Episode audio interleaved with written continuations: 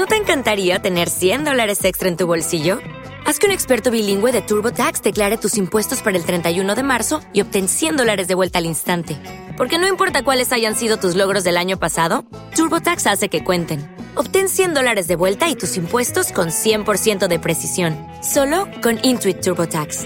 Debes declarar para el 31 de marzo. Crédito solo aplicable al costo de la presentación federal con TurboTax Full Service. Oferta sujeta a cambios o cancelación en cualquier momento.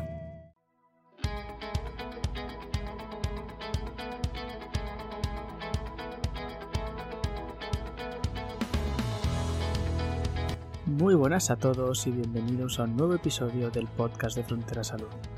Después del éxito del episodio 13, mi episodio más escuchado hasta la fecha, en el que te contaba los básicos del ayuno intermitente y cómo podías empezar a ayunar, hoy quiero traerte un episodio un poco más avanzado, donde te hablaré de las sombras del ayuno intermitente y te explicaré los protocolos más utilizados para que los conozcas. Y es que el ayuno está de moda. Es lo que hay. La nutrición, por desgracia, funciona, como muchas otras cosas, por modas. Y he recibido, y sigo recibiendo, muchos mensajes de gente preguntando si es interesante el ayuno para ellos, que cómo pueden empezar, que si van a perder peso, que si se van a sentir mejor y un montón de cuestiones. La realidad es que la desinformación, los bulos y los influencers que venden su método hacen que algo que debería ser sencillo se convierta en algo problemático, que incluso ha llegado a traer problemas de salud a gente. Y es que, pese a estar de moda, el ayuno no es para todos. Voy a irte contando algunos puntos que debes tener en cuenta a la hora de plantearte ayunar, sobre todo cuando leas al gurú de turno hablándote de los beneficios mágicos de saltarte el desayuno. Lo primero de todo es que los humanos, pese a ser iguales, somos muy diferentes. Nuestras experiencias, sensaciones y reacciones al ayuno pueden ser muy distintas, por lo que lo que le vale a tu vecino puede sentar de fatal a ti. Por ejemplo, los hombres responden de muy diferente manera a las mujeres al ayuno o incluso a la restricción calórica. Las mujeres, en general, lo toleran peor, tanto a nivel hormonal por ejemplo, peor control de la glucosa, como a nivel nervioso, mayor respuesta del estrés al del ayuno. Sin embargo, si tienes síndrome de ovario poliquístico, es posible que te beneficies de ayunar de vez en cuando. También varía mucho cómo respondemos en base a nuestra edad, salud global, descanso, ritmos circadianos, estrés.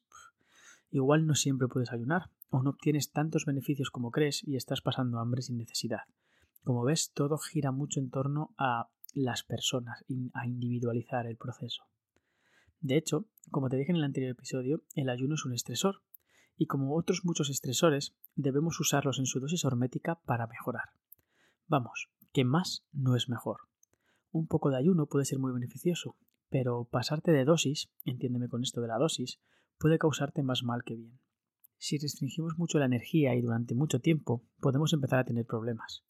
Nuestro hipotálamo y nuestra pituitaria son muy sensibles al estrés y segregan señales hormonales a otros órganos como la tiroides, las glándulas adrenales o las gónadas. Este envío y recepción de señales se conoce con el nombre de ejes. La restricción calórica prolongada o mucho estrés pueden afectar a estos ejes, con consecuencias como la reducción de la testosterona en hombres o la menorrea hipotalámica en mujeres. Seguramente estarás pensando, pero oye, yo he visto un montonazo de estudios que hablan de los beneficios del ayuno. Y sí, Tienes razón, por supuesto, pero hay que cogerlo todo con cautela. La evidencia actual no es definitiva ni universal, y esto es por varias razones. La primera es que muchos estudios sobre el ayuno están hechos sobre animales, y como podrás suponer, no somos iguales.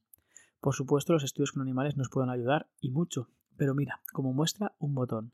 Los ratones, uno de los animales más usados, solo comparte el 80% del código genético con nosotros, lo cual hace que muchos resultados no sean extrapolables, como es el caso, por ejemplo, de la FGF21, que es una hormona implicada en el balance energético que tenemos ambos, pero que en ratones se eleva en condiciones de ayuno y en humanos no. Además, a la hora de experimentar con ratones, puedo aislarlos, puedo aislar sus comportamientos, puedo aislar su vida. Bien, puedo incluso igualar el entorno entre un grupo y otro, haciendo las situaciones más similares y variando únicamente lo que quiero, algo que es imposible en humanos. Y es que los estudios de nutrición en humanos son muy complicados. Es muy difícil aislar una causa para un resultado, pues la vida no es un laboratorio. No podemos controlar lo que hacen los voluntarios en su vida privada, si de verdad están siguiendo el protocolo, se lo están inventando o lo que sea. Además, salvo bien pagado, es difícil encontrar voluntarios para los estudios. En el caso del ayuno, como podrás imaginar, hay muy pocas compañías dispuestas a pagar bien por, literalmente, no comer. Eso no da dinero a la larga. Encima, cada vez salen más estudios que dicen que los efectos del ayuno podrían deberse a otras razones, como a la pérdida de peso que induce, o a que estás eliminando alimentos de mala calidad de tu dieta al comer menos, es decir, estás comiendo menos basura. Como verás, le hemos dado un buen repaso a las sombras del ayuno, no con ganas de desanimarte a probarlo, sino a que entiendas que es una estrategia dietética más, con sus pros y con sus contras, y que en caso de duda de si es para ti, acudas a un profesional formado en el tema para que pueda asesorarte de manera individualizada, ya que de verdad que no hay estrategias mágicas que nos valgan por igual para todos. Si te estás preguntando si existe una mejor manera de ayunar, la respuesta es que probablemente no. A día de hoy no se sabe cuál es el mejor protocolo, además de que probablemente difiera de persona a persona. Si al final te decides a probarlo, te cuento ahora algunas de las estrategias más usadas, de la más sencilla a la más difícil, y quién puede encajar mejor en cada una. Eso sí, antes de empezar, recuerda que si tienes un historial de trastorno de conducta alimentaria o alguna patología importante, como diabetes tipo 1, debes consultar antes de empezar cualquiera de estos protocolos con un profesional. El protocolo más sencillo probablemente sea comer únicamente cuando tengas hambre de verdad, comiendo despacio hasta sentirte lleno en un 80%. Y sí, aunque no lo creas, esto es una forma de ayuno, solo que es una forma un poco aleatoria y sobre la marcha. Este protocolo puede ayudarte a reconocer de verdad tus señales de hambre y saciedad, sin estar pendiente de la rigidez de un horario. Es como una versión simplificada o lite del ayuno. Otra opción, muy fácil, es saltarte una comida de vez en cuando. No sé, hoy no te apetece desayunar, o es la hora de comer en el trabajo pero no tienes nada de hambre, pues sáltatela y listo. Es otra versión aleatoria y sobre la masa del ayuno. Si te gusta sentirte libre al respecto de la comida, es una versión general, no dependes de nada. La versión más extendida del ayuno probablemente sea la ingesta restringida en el tiempo. Esta es la más fácil, la más usada. Simplemente fíjate una ventana de alimentación y otra ventana de ayuno. Por ejemplo, 12 horas de comer y 12 horas de no comer. Esta opción es bastante planificada y probablemente sea la más estudiada. Los beneficios comienzan en torno a las 8 horas y probablemente el punto álgido para mantenerlo en el tiempo sea hacer un ciclo de 16 horas de ayuno y 8 horas de ingesta. Pero ojo, no hay nada mágico en este número simplemente encaja más o menos con los horarios habituales de comidas. Puedes variarlo libremente, haciendo algún día 16-8, otro día 12-12 o 14-10.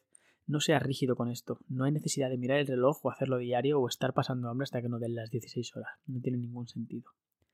En este protocolo estarían incluidos algunos con nombres famosos, como la dieta del guerrero, que son 20 horas de ayuno en las que incluimos el entrenamiento y 4 horas de ingesta un poco bestia, la verdad.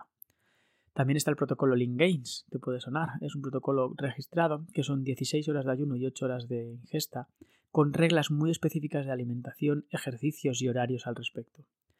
Al final, son formas un poco más estructuradas y rígidas de esta forma de ayuno, y muchas de ellas implican dinero. Te metes en un grupo o lo que sea. ¿Pueden encajar contigo? Bueno, si te gustan los horarios y siguen unas normas claras establecidas, este es tu horario. Los ayunos de 24 horas son otra opción. Fáciles, ¿verdad? Incluir un ayuno o dos de 24 horas a la semana. Desayuna el miércoles, por ejemplo, y no comas nada hasta el desayuno del jueves. Es un ayuno interesante y que te recomiendo que si lo haces alguna vez prestes mucha atención a tus sensaciones físicas. Puedes aprender un montón de tu cuerpo en estas 24 horas. Eso sí, intenta no hacerlo un día que entrenes o que tengas una alta carga de trabajo. Este protocolo, seguido a diario, lo puedes encontrar como OMAD el acrónimo de One Meal a Day, que es una versión bastante agresiva y avanzada del ayuno donde haces una única comida al día todos los días.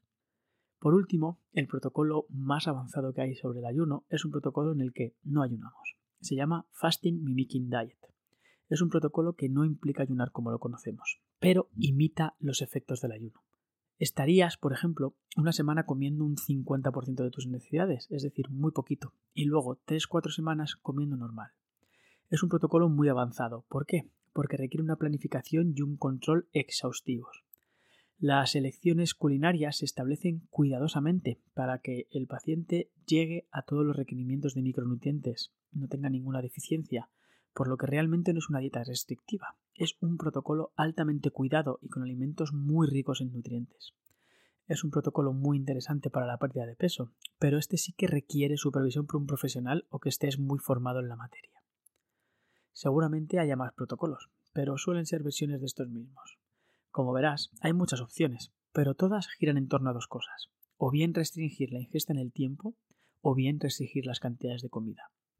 Para mí quizá lo más interesante de todo esto sea aprender a convivir con un poco de hambre, a darte cuenta de que no se acaba el mundo si no comes cada dos horas y a liberarte de la tiranía de estar pensando todo el rato qué voy a comer.